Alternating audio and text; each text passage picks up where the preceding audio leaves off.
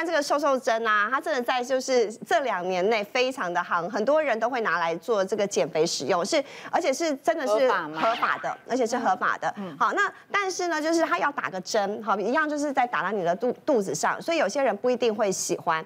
可是呢，就像有人说，就是啊，我打一次，然后我就有感觉，好，感觉的意思是什么？像你刚才说，你那个在那个不想不吃东西，你会你不吃东西，你就会觉得很想吃，然后你还故意打开窗户闻臭味，对不对？消除你的食欲。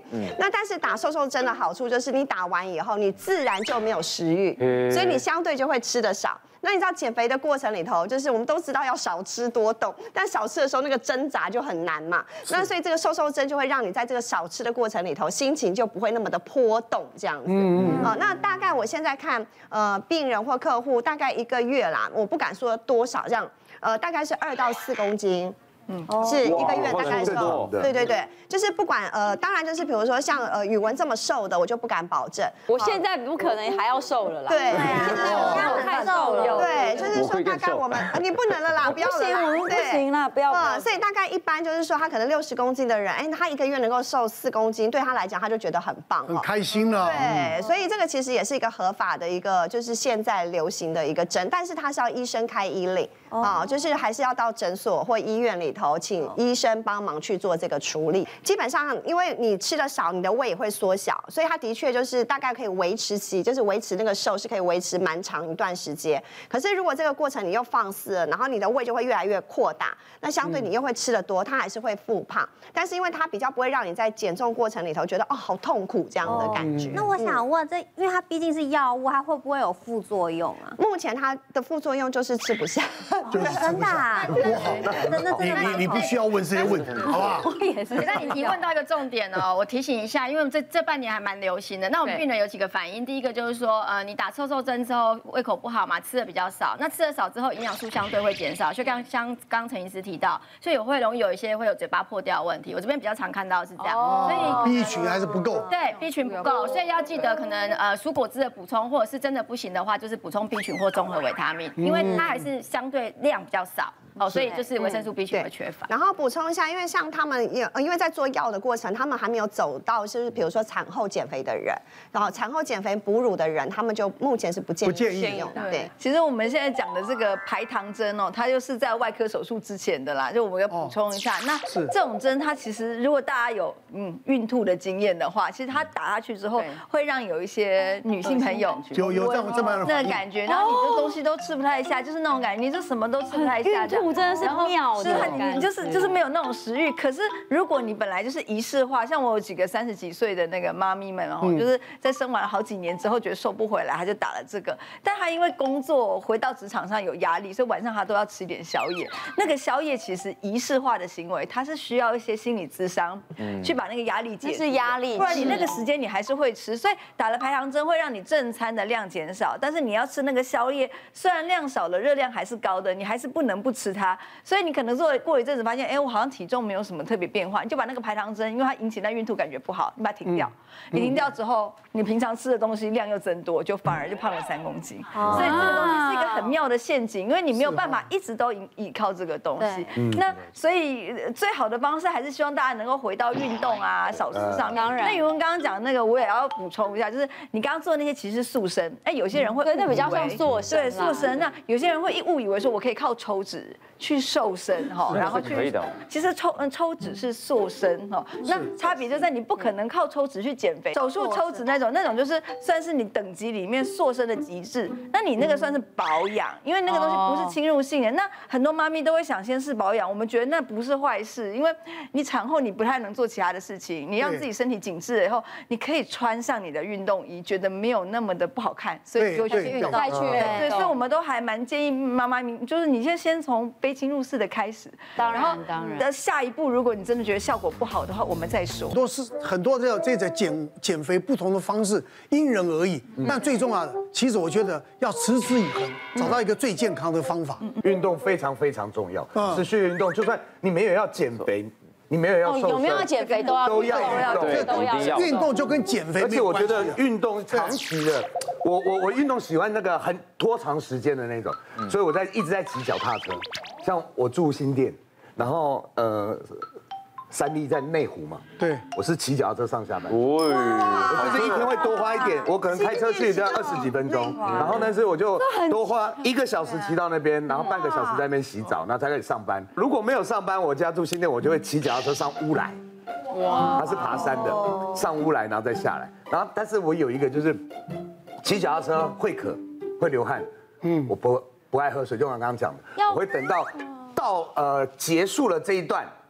呃，运动完了以后，我才呃休息半小时，才喝半杯热水，哎，温水，这么少，中间我是不补充水分。教练跟我讲说，刚开始消耗的会是水分。你不要马上补充水分给他，嗯，你多多让他流点汗以后，然后多脱点水，开始燃烧脂肪的时候再补水。是是，我是用这个方式，但我我不知道对不对。其实整趟都可以喝水啦，你先不要。啊，真的吗？因为补不进去嘛。不会不会，其实其实它是不太会影响的。但我还是说一下，其实整个只要你选择要运动，我认为都是好事。可是呢，运动还是有两个，我觉得算是小美感，你可以参考看看。嗯，第一个就是你可以利用自己身体的生理时钟来运动。好，这个我待会跟大家解释。第二个是种类，说实话。不一定，你觉得对的是对的。好，我来讲第一个，就是生理时钟。我们大家你可以去想想看，你通常是什么时候做？其实我还觉得右心的时间不错哈。我们通常会分三种时段，跟你的本身的各工作属性有关。第一种人就是他会觉得我要在早上起床，我可能五点就起床，我就开始去做运动，这是第一种种种类的人，对不对？第二种是他在下班时间，可能他下班五点，他就马上去运动，这个下午时间，甚至他会早一点，中午的时候可能十二点到两点这个时候去运动，这是第二种人。第三种人就是下班后，因为他觉得他不想影响。上班，他也不想那么早起，所以他就决定下班后就直接去健身房。是这三种比起来的话，比较建议的运动时间还是建议是早上。早上，早上。他的嗯，他的其实原因蛮多，但我就讲一个呃一个研究好了，那是一个美国公共医学的研究，它是单纯的针针对早上，他发现早上加上空腹的时候运动，跟比如说你就是故意不吃早餐，或者是你早上运动但是饭后运动哈，全部这样相比之下，你空腹加上早晨运动可以减少跟其他比起来减少二十趴的热量燃烧，就是可以多了燃烧二十趴。所以我觉得如果假设你刚好时间允许的话，你不妨可以参考这件事情。但是如果假设你时间不允许，其实我觉得每一个时段都挺好的，只要你愿意运动。只要运动好。对。但第二个事情就是种类，很多人都会认为说，我的运动都会去很重视那个跑步机上的卡路里，最后写了多少，好像他。达了，对他达了七百，你就觉得我今天达标。他今天少了那个二十五，你就觉得很纠结。所以大家很多时候在运动，如果为了减重，你就会想找那种高燃烧卡路里型的运动。我之前就有印象是有个三四十几岁的妈妈，那她来的时候呢，其实她就跟我说，她最近这段时间多了两公斤，所以她一直想问我说，这两公斤该怎么瘦下来？那我们就很例行的问嘛，啊，你有没有运动？你有没有饮食？她就说有，她有运动。他怎么运动呢？他一天运动三个小时，这三个小时两个小时在跑步机上跑步，嗯，一个小时做重训，然后一周可以呃运动高达十五个小时到十八个小时。换言之，一一周是每天三个小时，大概是这个意思。太强了吧？当他在跟我讲说，我看着他，我就可以感觉到，其实光在讲，我就知道他压力很大。我说错了，你的运动不该做这些运动，我就请他把他高高燃烧热量的运动一半换成瑜伽类型的运动，或伸展类型运动。他第一次听他就觉得怎么可能？后来他就没有来了哈。过了大概三个月的时候，他突然有一天就挂哈，他就我就以为他要开始减重嘛，他就说不是，我要跟你说，哎，你的方式我成功了。运动它是好事，但是太强度的运动，比如说晚上的运动，很多人就会体会到一件事是，运动完惨了，我要睡觉，可是我睡不着。没错，对，你会让你的整个交感，对，它其实会让你的身体呈现一个更高压的状态。对，高亢。对，所以如果你发现你已经是运动到有压力，可是你发现你减不下，压力本人就会造成肥胖。所以其实他的任务是要把他的压力解除。所以这时候的运动对他而言，舒压运动反而对他是有利的运动。所以过了三个月，他其实觉得他是人生比较轻松。相反的，他那两公斤很简单就减下来了。我这一辈子啊，基本上我没有吃过宵夜，我也没有几乎也没有超过十一点睡觉过。哇！哦，然后呢，几乎是不吃早餐的。嗯。好，所以我一天大概顶多吃两餐。那如果今天晚上我有应酬，我今天白天基本上就不太吃东西。我把我我用总量管制的方法，我把我今天胃留给晚上我的应酬。我就是每天量体重，大概我就控制我不要让我胖，减重就要持之以恒，毅力。对。然后最重要就是说，你要怎么样去保持自己的体态，对，你自己的要求很重要。对。但我觉得宵夜是万恶之首，对，真的，好不好？对。这个这个减重呢有很多的方式啊，但我还希望大家都用一个最健康的方式啊，让大家啊获得一个最轻盈的身材，然后呢最健康的身体，好吧？谢谢大家。别忘了订阅我们 YouTube 频道，并按下小铃铛，收看我们最新的影片。想要看更多精彩内容，快点选旁边的影片哦。